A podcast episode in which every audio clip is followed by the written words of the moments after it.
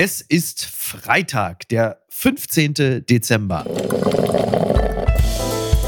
Apokalypse und Filterkaffee. Die frisch gebrühten Schlagzeilen des Tages. Mit Mickey Beisenherz. Einen wunderschönen Freitagmorgen und herzlich willkommen zu Apokalypse und Filterkaffee, das News Omelette. Und auch heute blicken wir ein wenig auf die Schlagzeilen und Meldungen des Tages. Was ist wichtig? Was ist von Gesprächswert? Worüber lohnt es sich zu reden? Und ich freue mich sehr, dass er wieder hier äh, mal als Gast auftaucht. Nachdem Nikolaus Blome bei, bei Jagoda Marinic war, habe ich gesagt, ja, also wenn sich jetzt hier irgendwie schon die Leute von Apofika vernünftige Journalisten einladen, dann will ich auch einen haben zu Weihnachten. Und, und huch, wer war bei mir im Stiefel? Markus Feldenkirchen. Guten Morgen. Guten Morgen, lieber Micky. Ja, das ist äh, schön gesagt. Äh, da bin ich. Ne? Oder? Ja, siehst du. Und äh, ja, vor allem, du bist einfach so eine verlässliche Kraft. Ich habe jetzt auch keinen Bock, mich da mit irgendwelchen anderen rumzuärgern. Wenn Blome. du kommst, weiß ich wenigstens, da ich meinen Spaß habe. Ne? So, eben. Äh, sag mal, ich habe äh, das gestern Abend im Heute-Journal gesehen, weil äh, gestern ist ja Jürgen Trittin aus dem Bundestag ausgeschieden, hat sich verabschiedet. Ich sah auf den Rängen, also saß Robert Habeck, er war richtig angefasst. Er bin so, äh, ich kann es mehr sehen, schau nicht mehr in meinen Augen. So, was denn? genau so. Oh, Sonne geflutet. Also er war richtig angefasst. Ich hätte es gar nicht gedacht, weil Trittin ist ja eigentlich doch noch eher so Fundi und Habeck die neue Generation Realo. Ja. Aber die beiden hat offensichtlich wirklich doch was verbunden. Ja, also ich glaube, dass äh, Robert Habeck tatsächlich tiefen, ernsten Respekt vor Trittins Lebensleistung hat, weil ja. äh, das will ich mal ganz klar so sagen. Äh, er mag zwar tausende Leute genervt haben, aber es gibt keinen Grünen, der seine Agenda so erfolgreich durchgesetzt hat wie er. Also äh, DJ Dosenpfand, ne? Das Dosenpfand ist das eine. Ich hätte jetzt eher dazu gedacht, quasi das äh, Land äh, von ähm, das, was mal wirklich als, als glücksbringende äh, Technologie, nämlich die Atomkraft, ja, danke, da wieder Trittin, auszusteigen. Danke. also das, äh, das muss man sagen. So viel hat Robert Habeck mit seiner Wärmepumpe noch nicht bewegt. Also Trittin war wirklich immer ein, ich, ehrlich gesagt, ich lieb's. Diese Störrigkeit, die er immer hatte. Das war ganz klar, Politik ist Interessen, die Industrie will was anderes, da muss ich einfach stur bleiben. Und niemand konnte so gut stur bleiben wie Jürgen Trittin. das ist allerdings richtig. Ja, also man hat ja gestern bei der Rede im Bundestag auch wieder gesehen, dass da dem Bundestag ein Charakter und ein guter Redner verloren geht. Das ist grundsätzlich erst immer einmal schade, aber ich gehe davon aus, ja. er kann doch immer noch Lobbyist werden oder vom Kreuzfahrtschiff jetzt demnächst dann wie Joschka Fischer die Weltlage analysieren. Also, da lege ich meine Hand für ins Feuer. Jürgen Trittin wird man nicht auf einer korrupten Kreuzfahrt äh, wieder treffen. Nee, das glaube ich auch. Was ich dir eigentlich vorlegen wollte, war, äh, dass äh, in Kassel eine Gruppe Jugendlicher einen als Nikolaus verkleideten Mann attackiert. Jetzt bin ich enttäuscht, weil die Meldung war erst, Jugendliche attackieren Nikolaus. Jetzt sehe ich gerade, dass es nur ein als Nikolaus verkleideter Mann war. Es war noch nicht mal der echte Nikolaus.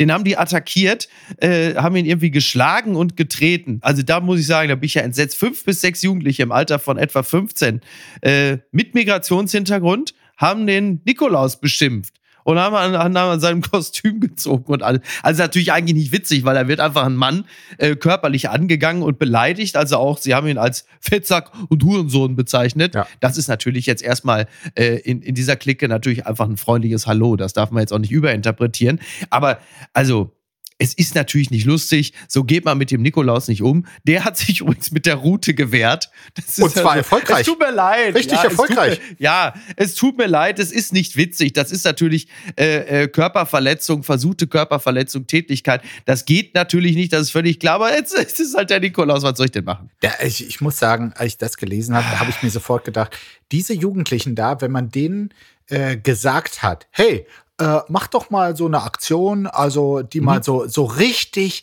ordentlich so mega äh, literweise mega. Wasser auf ja. die Mühlen der AfD schüttet, ja, ja, dann haben sie sich dazu wirklich äh, die, die nahezu perfekte Aktion äh, ausgedacht und sich dafür entschieden. Viel besser geht's eigentlich nicht. Jetzt wird hier schon unser Nikolaus angegriffen. Ja, das, das ist natürlich die Reaktion. Ja, klar. Schauen Sie, erst die Weihnachtsbäume, jetzt wird auch noch St. Nikolaus angegriffen. Nikolaus persönlich. Dieses, äh, Ja, der Nikolaus persönlich, das ist äh, die Leitkultur, wir brauchen das. Ja, äh, nicht schlau, aber welcher 15-Jährige ist schon schlau? Nikolaus jedenfalls, also dieser Rainer B., der will nächstes Jahr auch wieder als Nikolaus gehen. Er plane allerdings für das nächste Jahr Pfefferspray zur Selbstverteidigung mitzunehmen. das gefällt mir. Das ist die moderne Weihnacht. Naja. Der Trick der Woche. Prost auf mich! So ist eine kleine Kolumne in der SZ überschrieben aus der Reihe Bester Dinge.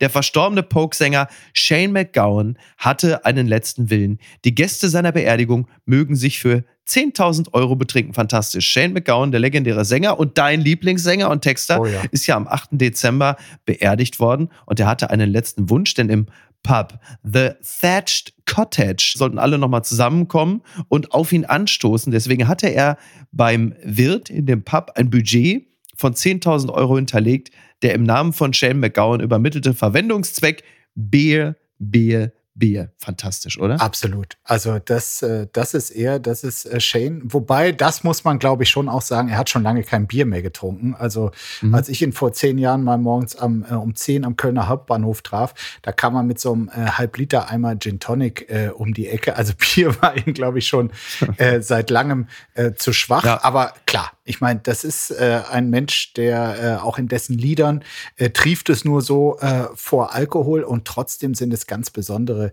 äh, Lieder geworden. Ähm, ich habe mir übrigens die Begräbnisfeier, eigentlich wollte ich hinfahren, muss ich ehrlich sagen. Mhm. Ich habe sie mir dann okay. einfach komplett, äh, ja, es war wirklich seit, seit Jahren, er, er war ja schon ewig nicht mehr äh, fit und Auftritte mhm. gab es leider auch nicht mehr. Und ich hatte mir eigentlich geschworen, wenn dieser Kerl, der mich in meinem Leben so oft berührt hat durch seine Musik, mal stirbt, da fährst du hin, dann ging es leider nicht. Ja. Trotzdem habe ich es mir komplett angeguckt und seine Frau Victoria, die hat bei der äh, Begräbnisfeier wirklich ganz äh, wunderbare Worte zum Umgang mit Menschen gefunden, die ein Drogenproblem, ein Abhängigkeitsproblem haben. Sie hat 30 Jahre oder mehr als 30 Jahre an der Seite eines solchen Menschen gelebt und hat da trotzdem gesagt oder betont, was trotz dieses Problems, dieser Abhängigkeit, äh, dass diese Menschen ganz feine, liebevolle, wunderbare Wesen sein können. Auch ein Vollalkoholiker äh, kann das sein und dass man nicht per se auf Menschen, die dieses Problem haben, herabblicken sollte. Und das fand ich echt sehr, sehr gut dort. Die Schlagzeile des Tages. Einigung bei EU-Gipfel. Grünes Licht für Beitrittsgespräche mit der Ukraine. Das meldet der Spiegel. Ungarns Regierungschef Viktor Orban hat sich bis zuletzt quergestellt. Jetzt gibt es einen Durchbruch. Die EU wird Beitrittsgespräche mit der Ukraine und Moldau starten. Ja, äh, das war ja alles nicht ganz so einfach. Ähm, Ungarns Ministerpräsident Viktor Orban hatte ja immer gesagt, also wenn es äh, so weit kommt, dass die Ukraine beitreten soll, beziehungsweise es Beitrittsgespräche gibt, die ersten, äh, nicht mit mir, die Ukraine ist noch nicht so weit. Das wird nichts. Mhm. So, jetzt kam es dazu, dass Viktor Orban 10 Milliarden von der genau. EU bekommen hat. Also insgesamt hat man ja so rund 25 Milliarden zurückgehalten, weil er gewisse äh, Rechtsstaatlichkeitsprinzipien in äh, Ungarn nicht eingehalten hat. Da wurden die Gelder eingefroren. Jetzt hat er 10 Milliarden bekommen. Äh, ich habe gedacht, das ist der äh, von der EU äh, mit 10 Milliarden ausgelobte äh, Preis für die Einführung der Blitzdemokratie und der Preisträger Viktor Orban hat sich wahnsinnig gefreut und gesagt, Mensch, toll, klasse, schön, wie das dann doch noch funktioniert hat. Es ist eine absolute Farce, du hast das schon richtig äh, eingeläutet. Also Viktor Orban ist auch wirklich jetzt offiziell äh, das U-Boot von Wladimir Putin in der Europäischen äh, Union. Ähm, er hat dort diese 10 Milliarden quasi äh, bekommen, die eigentlich zurückgehalten werden sollten, weil es angeblich Fortschritte im Justizwesen äh, Ungarns ja, gab. Äh, niemand kann die erkennen. Also man hat wirklich alle Augen Bombig. zugedrückt, äh, weil ja. man, leider ist es so, man braucht eine, äh, ein, ein Verfahren, weil ich seit langem äh, kritisiere an der äh, Europäischen Union, dass mhm. du für wichtige Entscheidungen quasi Einstimmigkeit brauchst und nicht einfach eine Mehrheit oder sagen wir zumindest nicht ja. zwei Drittel Mehrheit, sondern wirklich Einstimmigkeit. Ja. So, und dann wurde halt wieder das faulste Spiel gemacht, was man sich überhaupt nur vorstellen kann. Erstens, quasi, du kriegst deine 10 Milliarden, obwohl du sie gar nicht verdient hast. Und Und dann, angeblich kam der äh, Hinweis oder der Vorschlag, dieser super Trick Super, ne? von Olaf Scholz, Ja. so von wegen, pass mal auf, äh, wir stimmen da gleich ab. Vielleicht magst du einfach einen Kaffee trinken gehen. Und Orban hat sich darauf dann eingelassen, ist rausgegangen. Alle anderen, die noch im Saal waren, haben dafür gestimmt. Und so Ja, kann man super. sagen, es ist einstimmig. Also es ist wirklich wie in einer Posse, aber das ist der reale aktuelle Zustand der Europäischen Union. Ja, absolut, aber das ist doch im Grunde genommen äh, von, von den besten Lernen äh, aus der äh, deutschen Regierung, heißt ja aus Siegen lernen. Also Baerbock und Co. bei allen größeren Erklärungen in den letzten Wochen hieß es doch von deutscher Seite auch immer, du, da enthalten wir uns. Also sind Baerbock und Co. auch immer Kaffee trinken gegangen, wenn es darum ging, irgendwie mal Position zu beziehen. Da muss man ja Orban fast noch loben, weil der zumindest im Nachhinein sofort wieder gesagt, als er vom Kaffee zurückkam, Hat er gesagt, hat er gesagt das also, ist absolut ja. falsch, was die da gemacht haben. Ja, genau. natürlich. Ja, super. Ne? Hat noch mal eben kurz den Koffer mit den 10 Milliarden zugeklappt und hat gesagt, ah, übrigens. Aber jetzt mal, um jetzt mal den Advokaten des Teufels Mhm. zu spielen. Wenn es um die Ukraine geht und das, was die Ukraine zu erfüllen hat, um einer EU beizutreten, dann hat Orban ja im Kern ja gar nicht so unrecht, wenn er sagt, die sind noch gar nicht so weit. Also die Ukraine ist ja jetzt, wenn wir mal abgesehen davon, dass wir dieses Land unterstützen müssen, und zwar langfristig, aber die sind natürlich noch kein EU-Kandidat. Das Land ist immer noch hochgradig korrupt und die Frage ist auch, inwieweit uns, also uns der EU, Mhm. das wirtschaftlich etwas bringt oder es uns noch weiter äh, runterzieht, weil wir dieses Land stabilisieren müssen. Also wenn es nur nach diesen Kriterien geht, Ja. muss man ja schon mal die Frage stellen, ob Orban da nicht durchaus auch recht hat. Also diesen Advocatus äh, hast du wirklich jetzt wunderbar gegeben. Kompliment dafür. Äh, Ja. Es stimmt, äh, im weltweiten Korruptionsindex äh, nimmt die Ukraine nach wie vor einen Platz jenseits der 100 ein. Äh, allerdings äh, vor Russland, äh, das muss man auch sagen. Ähm, aber Soll die auch in die EU oder was? Bisher gibt es da keinen Antrag. Und ich finde, Viktor Orban ist der allerletzte, der sagen kann, die sind weit entfernt von den Prinzipien, die wir als EU haben wollen, weil er verletzt sie systematisch und auf Das eine ist ja Art ein. Whataboutism. Das bringt uns ja auch nicht weiter, wenn wir uns mit dem vergleichen. Ne? Okay. Den müssen wir ja eigentlich auch aus der EU schmeißen. Das also ist Ungarn ist ja das- eigentlich das Land, was wir wirklich da gar nicht gebrauchen Also ich können. hätte parallel mit den Beitrittsverhandlungen mit der äh, Ukraine auch Austrittsverhandlungen mit äh, Ja. Ungarn gestartet. So, und es ist aber trotzdem damit verbunden, eine Unterstützung der Ukraine. Auch, es ging, ging auch darum, ehrlich gesagt, äh, Geld ähm, wieder zu akquirieren, weil die Unterstützung für die Ukraine lässt massiv nach. Und mit dieser Entscheidung ist jetzt auch verbunden, über die nächsten Jahre 50 äh, Milliarden weiter aus EU-Mitteln für die Ukraine kann dieses Land gut gebrauchen im Kampf gegen Russland. Äh, so und ob die Ukraine jemals EU-Mitglied wird, das ist mit dem gestrigen Tag überhaupt nicht entschieden worden. Auch Ungarn kann noch bei vielen Wegstrecken irgendwie quasi sein Veto einlegen, aber dass dieses Signal jetzt erstmal äh, gesendet ist und auch die damit zusammenhängenden Hilfen, das finde ich absolut gut. Werbung. Mein heutiger Partner ist Barissimo, die Kaffee-Eigenmarke von Aldi. Ah, ist das nicht eine herrliche Vorstellung? Ihr sitzt in eurem Lieblingscafé draußen in der Sonne, ihr genießt einen herrlichen Espresso in Barista-Qualität und dann fällt euch ein, ja, ich, ich wohne ja auf dem Land. Ich wohne ja irgendwo in der Peripherie. Es gibt ja gar kein schönes Café, wo ich mich hinsetzen kann. Aber ich habe einen Stuhl, ich habe einen Tisch, ich habe einen Garten und ich habe Barissimo. Barissimo von Aldi. Das ist äh, ganz fantastisch, denn man kann sich eine kleine Auszeit mit Barissimo gönnen. Die kleine Auszeit, das bedeutet, mit Barissimo wird das Leben einfach bonissimo. Und das Issimo steckt bei der neuen Kaffee-Eigenmarke Barissimo von Aldi schon mit drin. Barissimo, das ist Barista, Qualität zum Original Aldi-Preis und man muss auf nichts verzichten. Denn man kann sich seinen Daily Coffee in Barista-Qualität jeden Tag leisten und natürlich auch genießen. Es gibt ganze Bohnen, Kaffeepads, Kaffeepulver für die Maschine und Kaffeekapseln, quasi alles, was das Herz begehrt und für jeden Geschmack ist etwas dabei. Ah, fantastisch und schöner Espresso Macchiato, das wäre doch jetzt genau das Richtige. Ne? Also mach dein Leben Barissimo exklusiv bei Aldi. Alle Infos zur Eigenmarke von Aldi findest du auf aldi-nord.de slash Barissimo oder auf aldi-onlineshop.de, aber natürlich auch wie immer in den Shownotes. Und es tut mir wirklich leid, ich habe keine Zeit mehr. Ich muss mir jetzt erstmal einen Kaffee machen. Gucken mal, wer da spricht.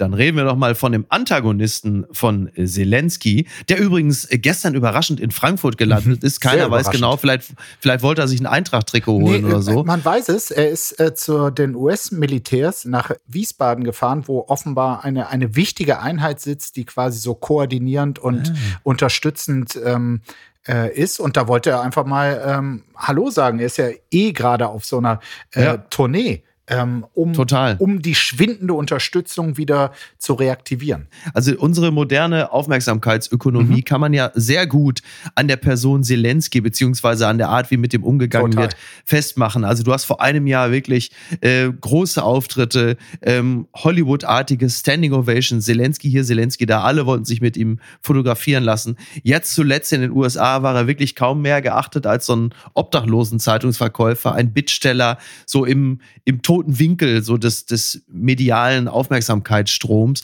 Und das finde ich, das ist so bezeichnend. Und es, das zeigt auch, wie, wie kurzsichtig und wie, wie wenig in langen Linien wir denken. Denn die Bedarfslage ist immer noch dieselbe. Und die Frage, die man sich stellen muss, ist ja auch, wenn man jetzt das Ganze so ausfaden lässt, wo, wofür war das Ganze dann überhaupt gut?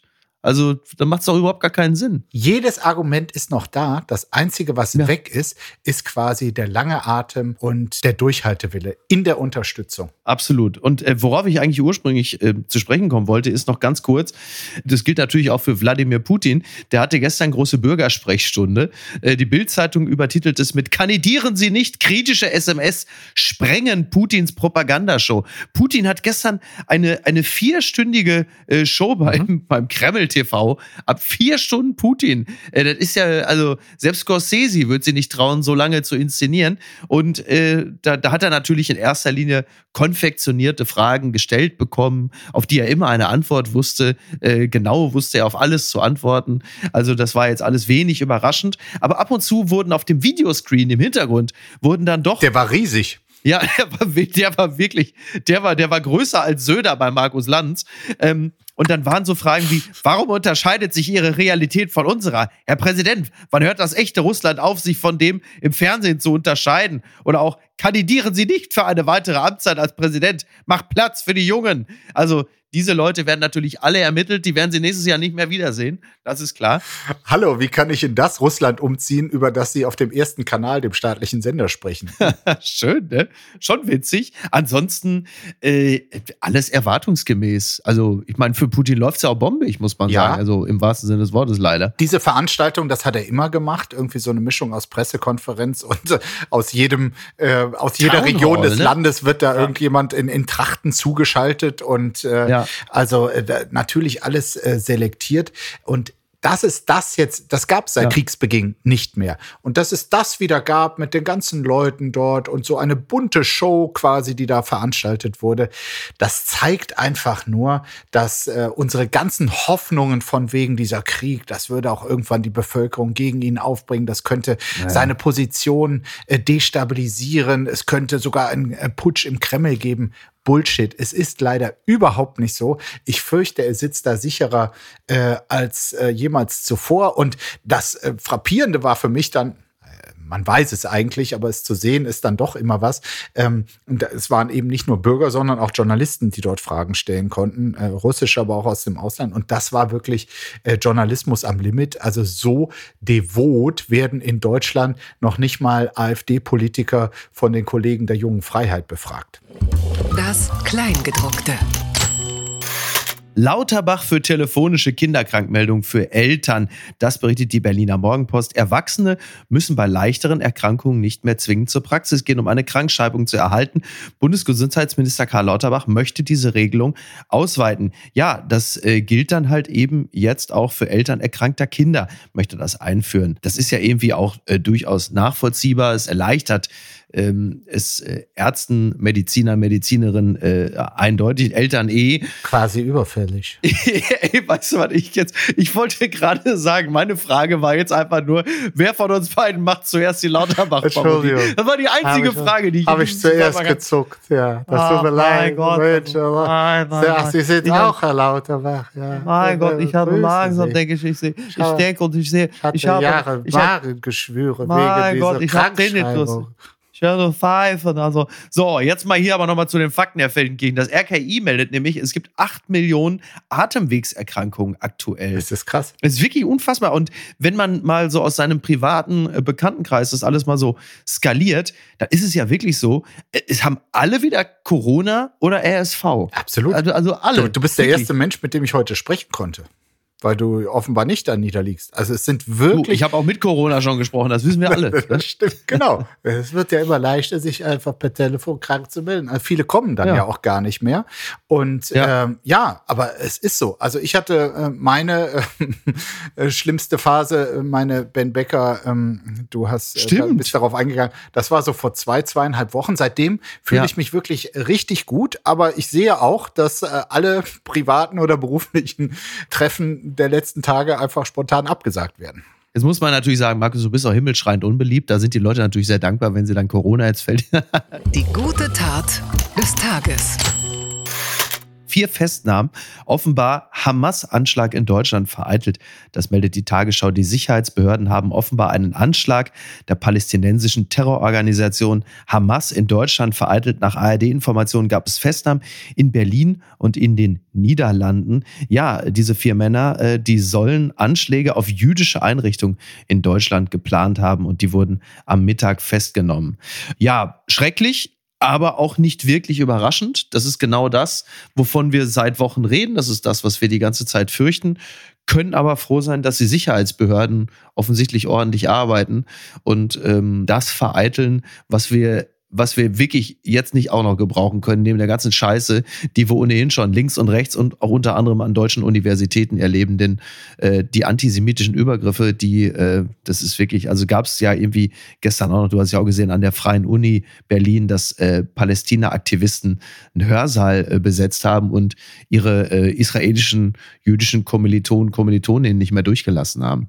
Also dieser Konflikt und dieser Krieg, der ist äh, absolut auf, nicht nur auf unseren Straßen, sondern auf diversen Orten unserer Gesellschaft mittlerweile angekommen. Ähm, ich habe diesen äh, Bericht über ähm, die Pläne da in Deutschland der Hamas äh, entnommen, dass sie äh, die Männer sollen dabei gewesen sein, Waffen aus einem Erddepot zu holen, um sie nach äh, Berlin zu bringen. Und ähm, ja, irgendwie ist bei denen alles im Erddepot, also Terroristen, Terroristen wollte im sagen, Untergrund, das hat ja. bei der Hamas nochmal eine ganz neue Bedeutung bekommen mit diesem ganzen scheiß Tunnelsystem. Unter ja. Tage, die sind wirklich nur unter, was haben sie? Das Das, die sind richtig unter Tage. Ja, irre. Und ich meine, äh, das ist es leider. Also die Hamas, das ist eine Plage, die sich leider nicht nur auf äh, den Gazastreifen beschränkt, äh, wie man vielleicht hätte hoffen können.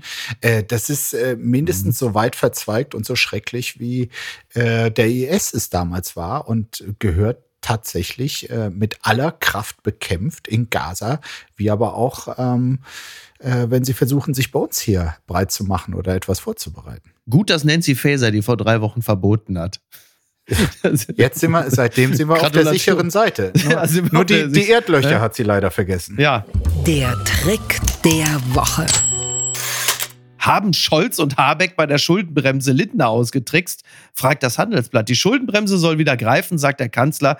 Zugleich hat Scholz eine Hintertür für eine erneute Ausnahme geöffnet. Finanzminister Lindner stellt das vor ein Problem. Ja, äh, also jetzt hat sich doch endlich äh, die Ampel auf einen Kompromiss äh, geeinigt. Jetzt steht der Haushalt, man hätte es ja nicht mehr erwartet.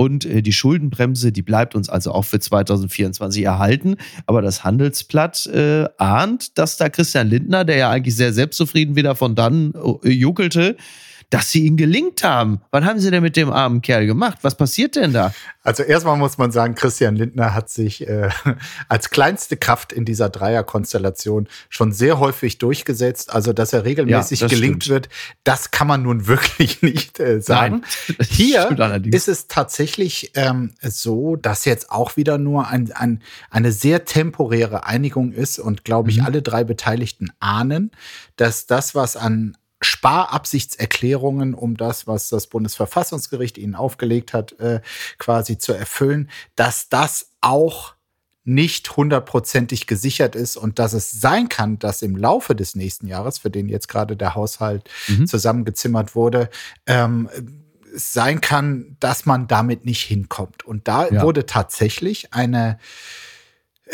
eine Ausweichposition quasi ähm, eingebaut. Äh, ob Lindner das voll kapiert hat, welche Folgen das haben kann, weiß ich jetzt nicht. Aber das ist wirklich da, dass man zum Beispiel mit Blick auf eine besondere Entwicklung rund um die Ukraine, über die wir eben schon gesprochen haben, mhm. dass dann quasi, okay, hier hat sich die Lage bei der Hilfe für die Ukraine so geändert, dass sich die ganzen Rahmenbedingungen geändert haben und dass wir eventuell doch die Schuldenbremse zweckbezogen wieder äh, aussetzen. Und das könnte zum Beispiel sein, wenn äh, im, die Republikaner in Amerika jegliche Hilfe für die Ukraine, sei es äh, mit Geldern, sei es mit Waffen, plötzlich untersagen, spätestens nach einem möglichen Wahlsieg von Donald Trump. Also diese Rückfallposition ist da. Und es kann sein, dass Christian Lindner sein Mantra, ich kämpfe für die Schuldenbremse und ich lasse sie nicht weiter aufweichen, genau mit diesem Hebel irgendwann doch wieder aufweichen muss. Also die Opposition in Gestalt von Friedrich Merz, äh, die toben natürlich nachvollziehbarerweise, weil sie wissen, dass diese Situation Mitte nächsten Jahres also mit ziemlicher Sicherheit auch eintreten wird.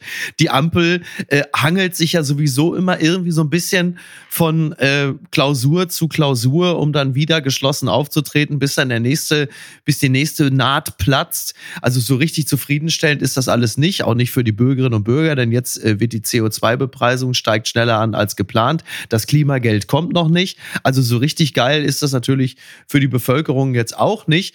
Aber kann es nicht auch sein, dass Friedrich Merz auch deswegen äh, auf gut Deutsch der Arsch platzt, weil er natürlich weiß, wenn die äh, die Schuldenbremse aussetzen wegen der Notlage für die Ukraine, soll er dann derjenige sein, der sagt, nee, Freunde, mit mir nicht. Ich lasse jetzt die Ukraine hängen. Der weiß doch jetzt schon, den Ich lasse die Peter, Ukraine hängen. Ja. Wie Viktor Orban. Ja, ja. Wie, ja, dann ist er plötzlich auch noch unser Orban. Das will er doch auch nicht. Nein, insofern ist das wahrscheinlich, ähm, man kann davon ausgehen, dass äh, Olaf Scholz, Christian Lindner und Robert Habeck, als sie diese Sache ähm, sich erdacht haben, auch an Friedrich Merz gedacht haben und eben genau auf die Probleme, die er haben wird, wenn das Ganze tatsächlich eintritt. Weil nicht, dass Friedrich Merz am Ende noch unsympathisch rüberkommt. Da muss er sich ja auch mal Gedanken drüber machen. Das kann, glaube ich, gar nicht. Er findet immer die richtigen Worte. Gucken mal, wer da spricht. Ja, wir kommen auf jemanden zu sprechen, der ja möglicherweise anstelle von Friedrich Merz jetzt äh, Oppositionsführer oder gar Kanzler wäre. Ich äh, zitiere hier Spitzengespräch. Wäre es mit Ihnen als Kanzler besser gelaufen, Herr Laschet? Das hat ein gewisser Markus Feldenkirchen für das Spiegel Spitzengespräch Armin Laschet gefragt. Er kam, lachte und scheiterte. Im Spiegel Talk spricht Armin Laschet über die Dauerkrise der Ampel, seine Kanzlerkandidatur mit Störfeuer aus Bayern. War da was? Und macht den Gentleman-Test. Oh, der Gentleman-Test. Und wer ist jetzt der Gentleman, der ihn getestet hat? Soll es jetzt du sein oder was? Du machst jetzt mit Armin Laschet den Gentleman-Test. Laschet? Oder war es Joe Laschet? Nein, ich habe ihn mit ihm gemacht, aber die Grundlage okay. war tatsächlich, ja. du hast wieder alles richtig äh, antizipiert. Es war Joe Laschet, der gerade ein Buch rausgebracht hat, in dem so Tipps, ah. wie man sich gut kleidet und so. Äh, also er ist ja, ja äh, Mode-Influencer. Joe Laschet ist wirklich gut gekleidet. Ist wirklich mal gut gekleidet. Äh, keine Kritik und er hat jetzt ein Buch mit vielen Fotos, wo du genau sehen mhm. kannst, also welche Socken und äh, wie die Krawatte gebunden sein muss. Und hinten drin hat Joe Laschet in seinem Buch eben ähm, diesen Gentleman-Test äh, mit so Aussagen, also was einen echten Gentleman ja. ausmacht. Und da habe ich gesagt, also Herr Laschet, wir nehmen jetzt mal die Kriterien Ihres Sohnes und gucken, ob Sie ein Gentleman sind oder ob wir beide irgendwie ein ähnliches Verständnis von Gentleman äh, äh, sein haben. Ja, und äh, also da muss ich sagen, ein Gentleman äh, ist er nach wie vor. Ich habe dann so ein paar so ein paar Aussagen ja. untergeschmuggelt, die gar nicht von Joe Laschet waren. Zum Beispiel, dass man sich beim ersten Date, wenn man wirkliche Sympathie bekünden will, ähm, beim Gegenüber auch gern mal an den Oberschenkel fasst und so. Und da hat er verdutzt geguckt und meinte, das hat mein Sohn quasi als Gentleman. Ich hab's dann, auch, ich hab's dann auch aufgelöst. Gut, aber das war nur eine Kleinigkeit. Schön. Es ging mir ehrlich gesagt mehr darum zu erfahren, wie verkraftet ein solcher Mann nach wirklich dem ersten und auch tragischsten ja. Wahlkampf aller Zeiten, ja. also aller bundesrepublikanischen Absolut. Zeiten. Wie blickt so jemand nach zwei Jahren darauf zurück? Und wie wirkte er auf dich? Es ist ja jemand, den du auch begleitet hast vorher schon. Total faszinierend, weil er, er sagt es so, aber er wirkt auch so, als hätte ihn das nicht in eine tiefe Krise gestürzt. Also, hm. und da zweifle ich dann auch schon wieder ein bisschen daran, ob er es so unbedingt wollte, weil jemand wie Gerhard Schröder oder Friedrich Merz, ja, das ist so Lebenstraum, Kanzler werden, alles ja, dafür tun. Absolut. Und wenn ja. das dann schief geht, irgendwie glaube ich auch tiefste Zerknirschung. Und das ist bei Laschet zumindest ähm, kann er es so gut unter Kontrolle halten. Wirklich nicht so. Der sagt nur, das war eine Chance, da ist viel schiefgelaufen, wenn man Bundeskanzler werden will. Er sagt das mittlerweile auch so, dann, dann muss man mit Häme, mit Gemeinheiten und all dem rechnen. Das gehört dazu. Das habe ich erfahren. Es hat am Ende nicht geklappt. Am nächsten Morgen, ja, äh, da schläft man einmal und dann geht es auch weiter. Ja, ja, so hundertprozentig nehme ich es ihm nicht ab. Ähm, muss aber sagen, das war allerdings auch schon während des Wahlkampfes so. Armin Laschet war mir immer sympathisch und ich fand es, und das ist ein großer Verdienst von Armin Laschet, dass er Markus Söder als Kanzler verhindert hat. Denn dieser Mann ist ähm, möglicherweise zu unernst gewesen für einen guten Wahlkampf. Aber er ist ein aufrichtiger, ein gerader Charakter, so schätze ich ihn ein. Und ähm, die Frage, ob er ein besserer Kanzler als Olaf Scholz gewesen wäre, das kannst du mir sicherlich besser beantworten als ich. Was, was glaubst du denn? Also dieses Pannenpotenzial, was er da im Wahlkampf gezeigt hat, das wäre vermutlich auch als Bundeskanzler ähm, ähm, zum Vorschein gekommen und es hätte äh, sehr, sehr massive mediale Kritik an ihm gegeben. Also ich glaube nicht, dass da von einem auf den anderen Tag Ruhe gewesen wäre, mhm. nur weil er äh, Kanzler äh, geworden ist.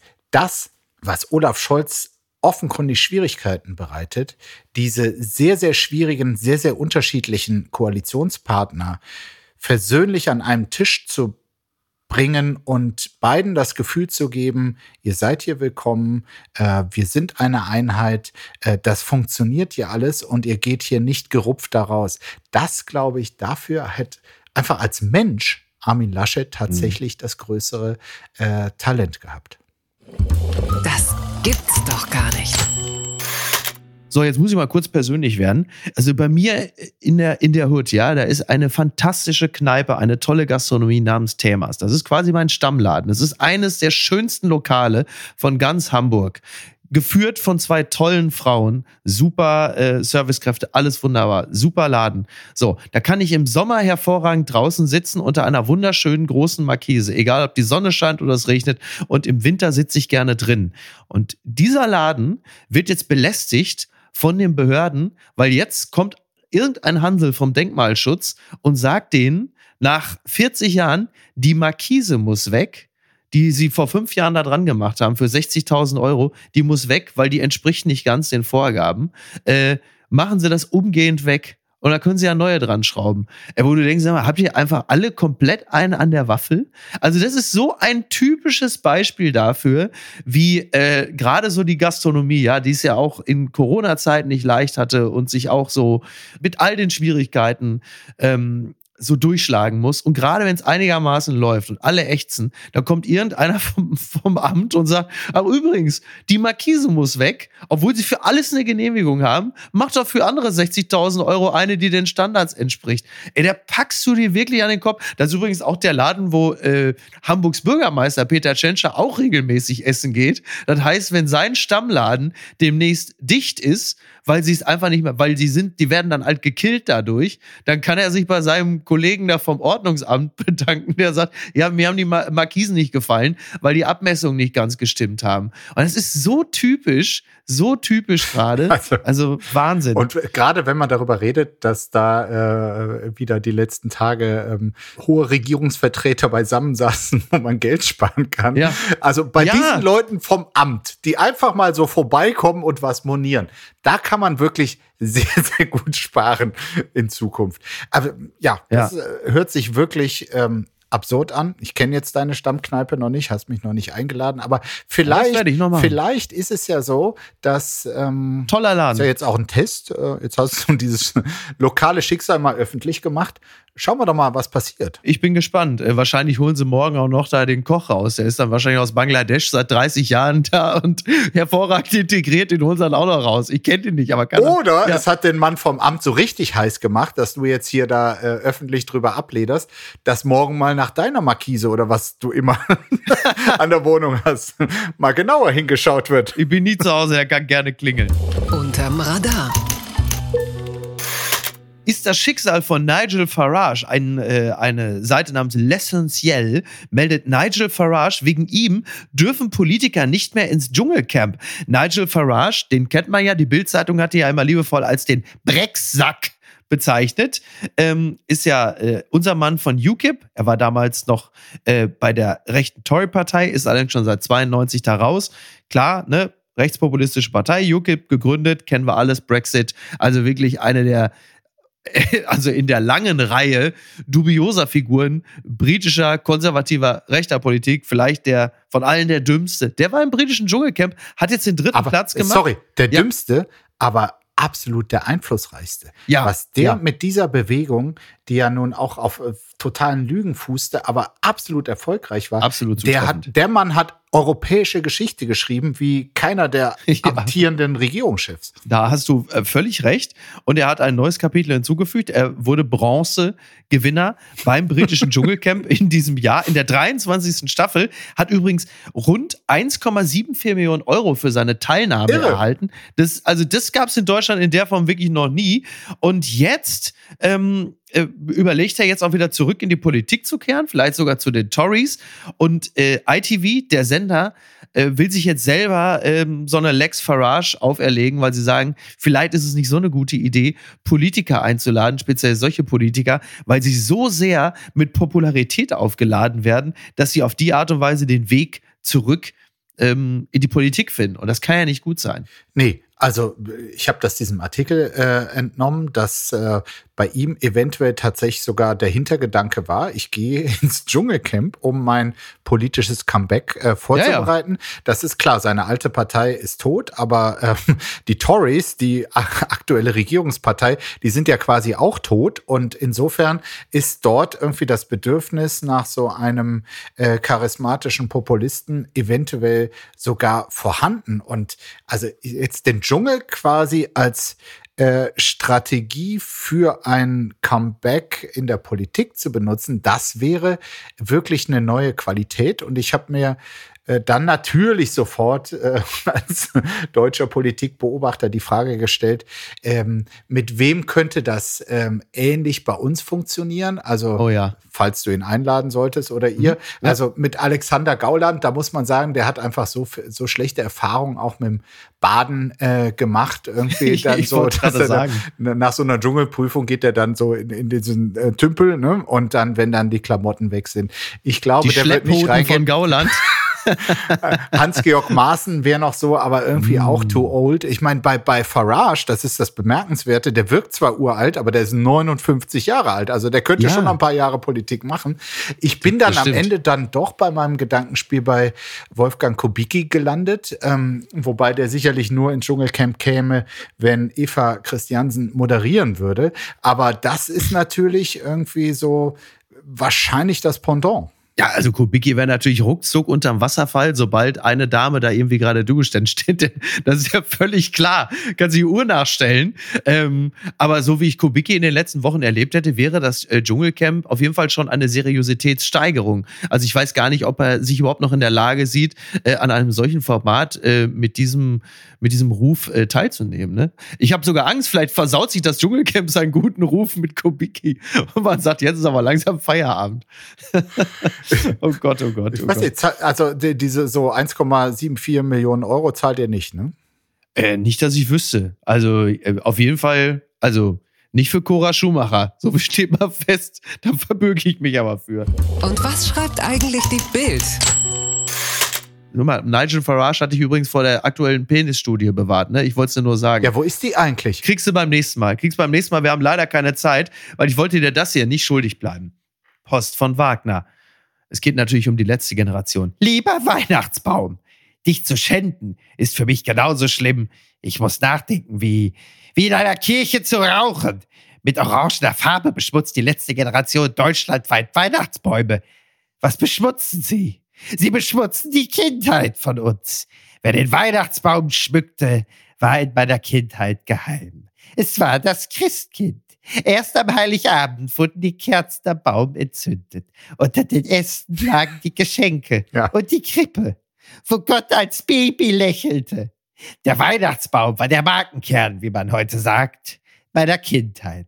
Der Baum war mit Lametta geschmückt. Kugeln hingen an den Ästen. Stille Nacht, sangen wir. Vom Wald her kam der Baum. Seit hunderten Jahren holten sich die Menschen einen Baum in ihr Zuhause. Es ist das Symbol des Lebens. O Tannenbaum, o Tannenbaum, wie grün sind deine Blätter. Der Baum war unser Überleben. Und all das beschmutzt ihr letzte Generation. Ihr seid nicht mehr ganz dicht. Ihr schadet euch selbst. Euer Kampf für das Klima ist inzwischen bösartig. Verrückt. Was für ein Weihnachtsfest sollen wir alle feiern? Ohne Baum. Ihr seid verrückt. Herzlichst, ihr Franz Josef Wagner. Pass mal auf. Die, die Jugendlichen überfallen den Nikolaus, die Klimaaktivisten schänden den Weihnachtsbaum. Was ist mit dem Abendland los? Äh, äh, Aber wirklich, ey, du hast also wirklich äh, völlig, völlig recht. Du hast völlig recht. Ne? Von allen äh, ähm, letzte Generationsattacken fand ich die auf den Weihnachtsbaum wirklich die absolut harmloseste und belangloseste, so dass ich mir schon fast Sorgen gemacht habe. Sag mal, ist da der Chefplaner abhanden gekommen? Was ist denn das jetzt bitte? Also ich habe auch erwartet, dass da wesentlich mehr kommt, aber nein. Naja, komm. Aber du hast völlig recht. Was ist bloß mit dem Abendland los? Markus, ich bin mir relativ sicher, äh, wir werden das noch in den nächsten Tagen zu klären wissen. Äh, ich freue mich, wenn wir wieder die Tage zusammensitzen. Und äh, du guckst mich noch so, was guckst du mich denn da noch so an? So fragend? Mit deinen Funkelperlenaugen? Klimperauge, Klimperauge. Klimperauge. Ja, Los, lauf, Klimperauge. Oh Lauf. Gott, weißt du, wie oft ich darauf angesprochen werde? Stimmt das wirklich? hoffen, Zeigen. Sie mal Ihre Wimpern. Ah, ah, ah, ah. Ach, schön, das freut mich. Siehst du, ich bin doch auch froh, wenn ich nochmal was Bleibendes hinterlasse. Ich werde am Wochenende meinen Weihnachtsbaum schmücken. Und wehe, da kommt schön. irgendeiner von diesen Klimaschützern. Äh, Die haben ja alle Corona, die bleiben ja alle zu Hause. ne? Markus, ich danke dir. Lass es dir gut gehen und äh, wir sprechen uns die Tage. Ne? Bis bald. Mach's gut. Einen schönen Bis dann. Tag. Ciao, ciao. Tschüss. Dir auch. Tschüss. Apokalypse und Filtercafé ist eine Studio Bummens Produktion mit freundlicher Unterstützung der Florida Entertainment. Redaktion Niki Hassania. Executive Producer Tobias Baukhage. Produktion Hanna Marahiel. Ton und Schnitt Lara Schneider. Neue Episoden gibt es immer montags, mittwochs, freitags und samstags. Überall, wo es Podcasts gibt. Stimme der Vernunft und unerreicht gute Sprecherin der Rubriken Bettina Rust. Ich dachte ja, wir machen einen Podcast zusammen, Joko, und dann ähm, hängen wir einfach ab, einmal die Woche, unterhalten uns ein bisschen lustige Alltagsbeobachtung, manchmal politisches Ja. Take, dies, das, Feierabend. Was stattdessen passiert, ich muss Sport machen. Schöne Naja. Scheiße. Auf eine gewisse Art und Weise ist es aber auch abhängend. Ne? ja gut, ähm, das ist aber so, so eine Entwicklung, die man natürlich nicht kommen sieht, wenn man einen Podcast beginnt, wo man aber, wenn man einen Podcast hat, wie wir beide, der jeden Donnerstag erscheint, äh, und Sunset Club heißt, sehr dankbar darüber ist, dass zum Beispiel ein Gast wie Kai Pflaume sagt, hast du nicht Bock auf eine Klimmzug-Challenge? Ja, und jetzt mache ich seit zweieinhalb Monaten, trainiere ich Klimmzüge. Bald ist es soweit. Die große Auflösung, habe ich es geschafft, einen Klimmzug zu schaffen. Also habe ich es geschafft, ihn zu schaffen. Und die Laune ist im Keller bei mir, außer natürlich, wenn wir uns unterhalten miteinander. Aber den Rest der Zeit, den ich nicht mit dir Podcast mache, mache ich ja Sport. Ja, äh, schaltet doch einfach ein und hört rein. Wir würden uns sehr freuen. Und wenn es euch nicht gefällt, sagt es bitte keinem.